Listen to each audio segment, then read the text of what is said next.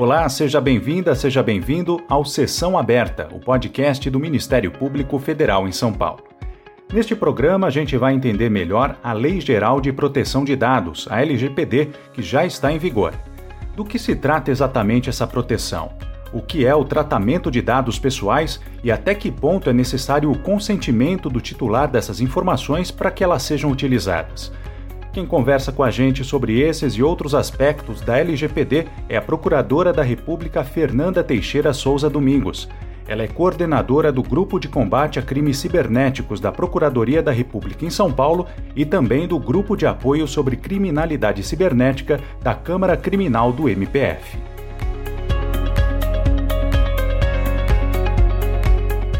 Procuradora, do ponto de vista do usuário comum de internet, qual que é a importância é, de a Lei Geral de Proteção de Dados estar em vigor?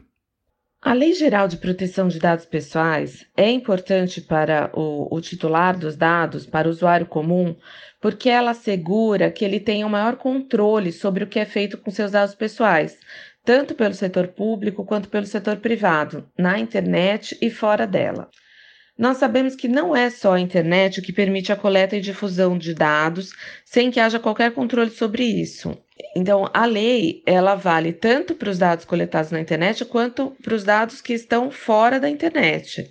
Mas a gente sabe que a internet permite uma difusão, uma dispersão desses dados de uma forma exponencial. Então, é uma preocupação mais relevante. Mas a, a proteção dos dados é geral e muito pertinente mesmo fora da internet.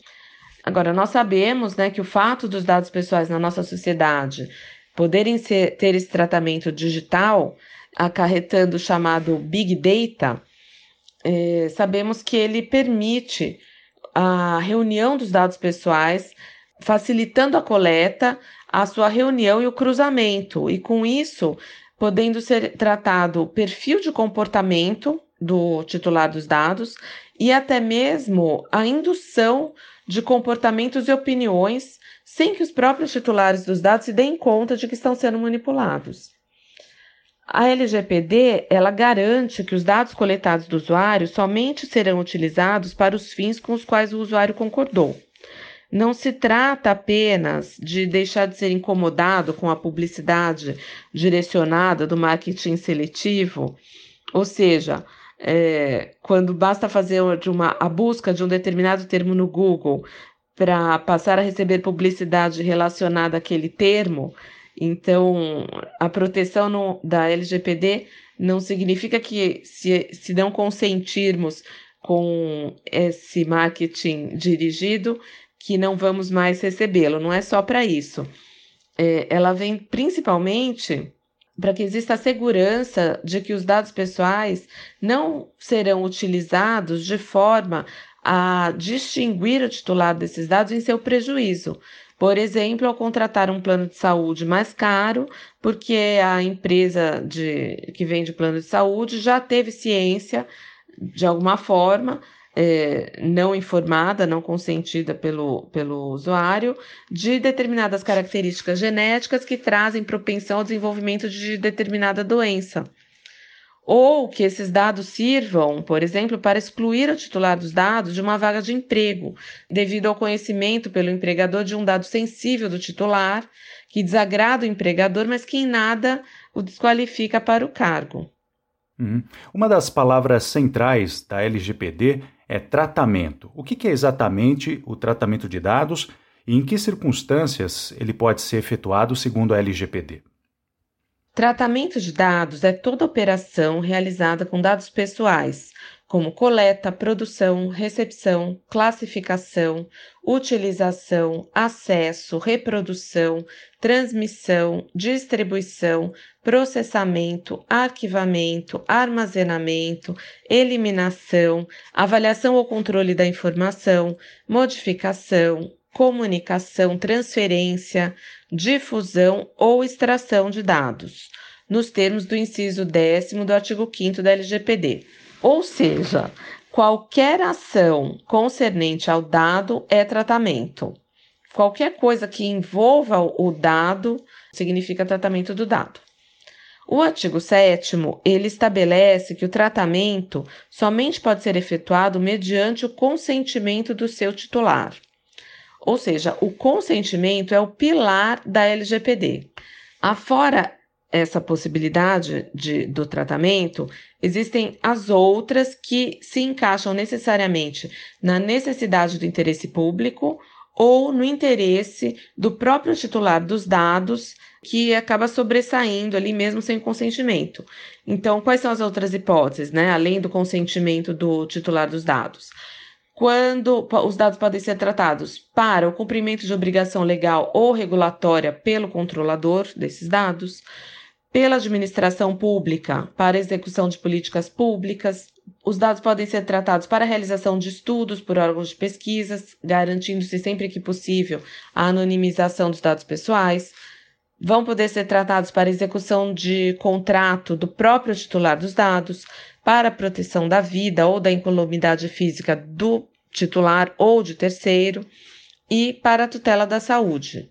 Então, como eu falei, vão ser basicamente essas as hipóteses: o consentimento, que vai autorizar o tratamento dos dados do titular, ou o interesse público ou o interesse do próprio titular dos dados. E aí o artigo 7 traz essas uh, hipóteses que eu elenquei. Uhum. A LGPD prevê uma série de direitos dos titulares dos dados e esses direitos correspondem a diversas obrigações de empresas e instituições públicas. Quais são essas obrigações? No que toca às obrigações das empresas em relação aos direitos dos titulares dos dados, eu posso dizer que as empresas, para assegurar esses direitos dos titulares dos dados, devem tratá-los observando uma finalidade legítima e específica que tenha sido informada ao titular e que seja adequada, pertinente as empresas devem ainda observar que o tratamento dos dados deve ser limitado à estrita necessidade para o alcance das finalidades pretendidas. O que isso significa? As empresas elas devem ter acesso ao mínimo de dados necessários apenas para atingir a finalidade a que se propõe, sempre informando o titular dos dados a respeito. Elas devem permitir que o titular dos dados possa retificá-los que possa apagar os dados, possa saber com quem eles foram compartilhados. Elas também precisam assegurar que haja livre e fácil consulta pelo titular dos dados sobre a forma e a duração do tratamento de seus dados, zelando pela transparência em todos esses processos e que sejam utilizadas medidas técnicas e administrativas para garantir a segurança dos dados em tratamento. Além disso, elas precisam garantir que o tratamento dos dados não seja realizado com fins discriminatórios, ilícitos ou abusivos. Uhum. Na avaliação da senhora, o poder público está estruturado e preparado para a aplicação das sanções previstas na LGPD? É, por exemplo, a criação da Agência Nacional de Proteção de Dados é suficiente para essa finalidade? No que toca à Agência Nacional de Proteção de Dados, embora ela já existisse no papel, isso é, é, já estivesse na lei desde 2019, quando foi incluída na LGPD pela Lei 13.853, dessa vez criada corretamente, já que a, na primeira versão da LGPD a agência ela foi vetada por não ter sido criada por iniciativa do Poder Executivo, já que ela implica em aumento da despesa embora a NPD já exista desde 2019, a sua estrutura real para possibilitar a sua efetiva uh, criação e funcionamento só foi aprovada no dia 26 de agosto de 2020. Até o final de 2020, tinham sido escolhidos os membros da agência, então ela já está apta a, a funcionar. Agora, as sanções pelo descumprimento da lei só entrarão em vigor em agosto de 2021. Essa lei ela foi entrando em vigor aos poucos, né, por partes. E as sanções entrariam em vigor em agosto de 2020, juntamente com a lei propriamente dita. Porém, houve uma série de adiamentos é, e também a ocorrência da pandemia acabou servindo de justificativa para se postergar a vigência das sanções em mais um ano, já que a adequação à LGPD, tanto pelo poder público quanto pela iniciativa privada, restou prejudicada pelas medidas restritivas que tiveram que ser impostas à sociedade devido à doença.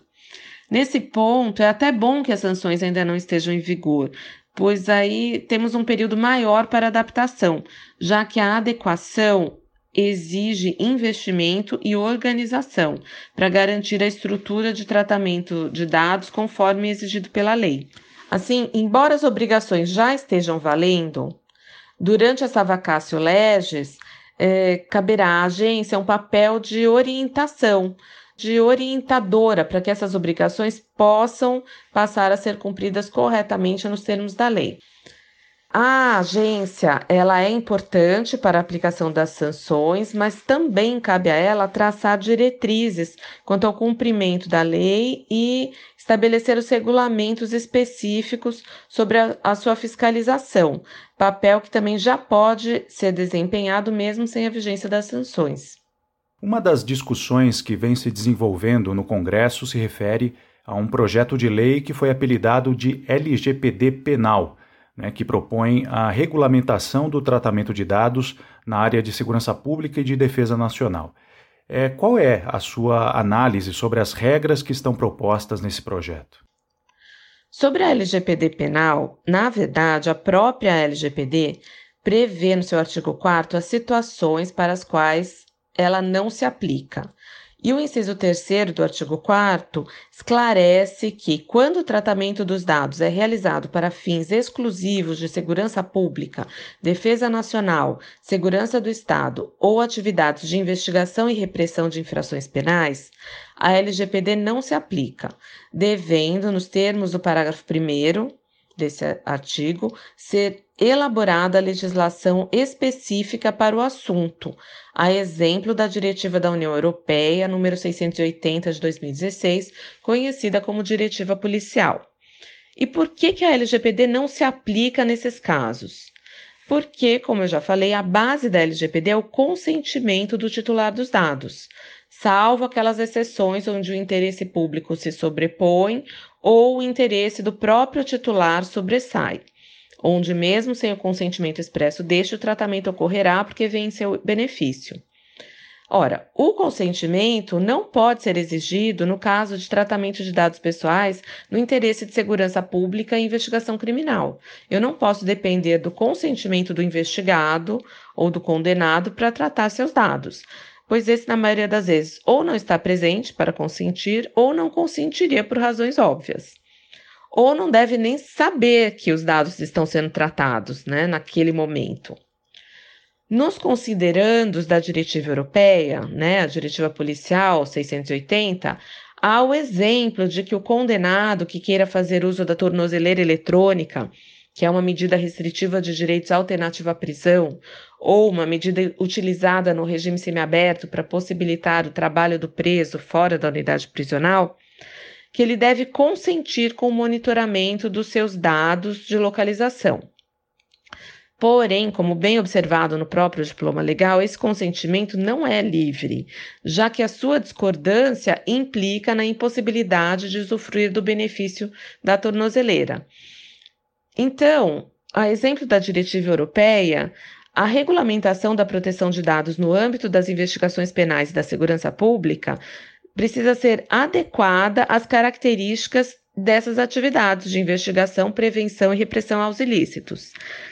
Deve permitir a troca das informações entre os órgãos de investigação e mesmo entre esses e as entidades privadas que detenham informações relevantes para essas atividades.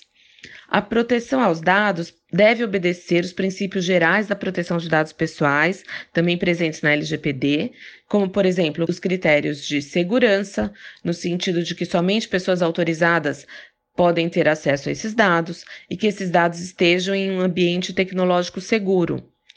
Esses dados devem obedecer ao princípio da acessibilidade, então eles devem estar acessíveis ao investigado ou condenado, para que possa ter ciência de quais informações o poder público tem a seu respeito, com transparência, para que saiba como tais dados foram tratados e como são mantidos, mas respeitando-se o momento adequado para permitir esse acesso, uma vez que isso pode colocar em risco as investigações, caso seja prematuramente franqueado. Em suma, deve haver a proteção dos dados pessoais tratados para fins penais, porém, essa proteção não pode vir em detrimento da investigação e da proteção da segurança pública. Nesse ponto que a redação do projeto de lei apresentado pela comissão de juristas formado na Câmara dos Deputados peca. Veja, afastando-se totalmente do espírito da Diretiva 680 de 2016 da União Europeia, que devia nortear essa regulamentação, esse projeto, apresentado pela Comissão de Juristas, impõe barreiras à investigação penal, dificultando-a e colocando-a em risco, já que faz exigências descabidas para o livre fluxo dos dados pessoais de pessoas investigadas ou condenadas, confundindo informações que dizem respeito à prova, cuja apreciação quanto à sua utilização e disponibilização deve estar a cargo do juiz, com os dados pessoais dos investigados condenados.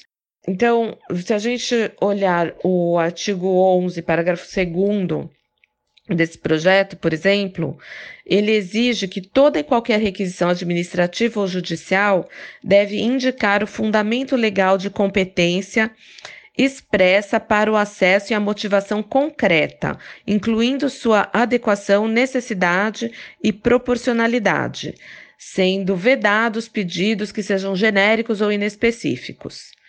Bom, esse dispositivo legal, ele está querendo se sobrepor à legislação processual penal numa inversão total de valores. Se pensarmos que quem fiscaliza o tratamento dos dados é um órgão administrativo, a ANPD, ela então vai ser superior ao Poder Judiciário?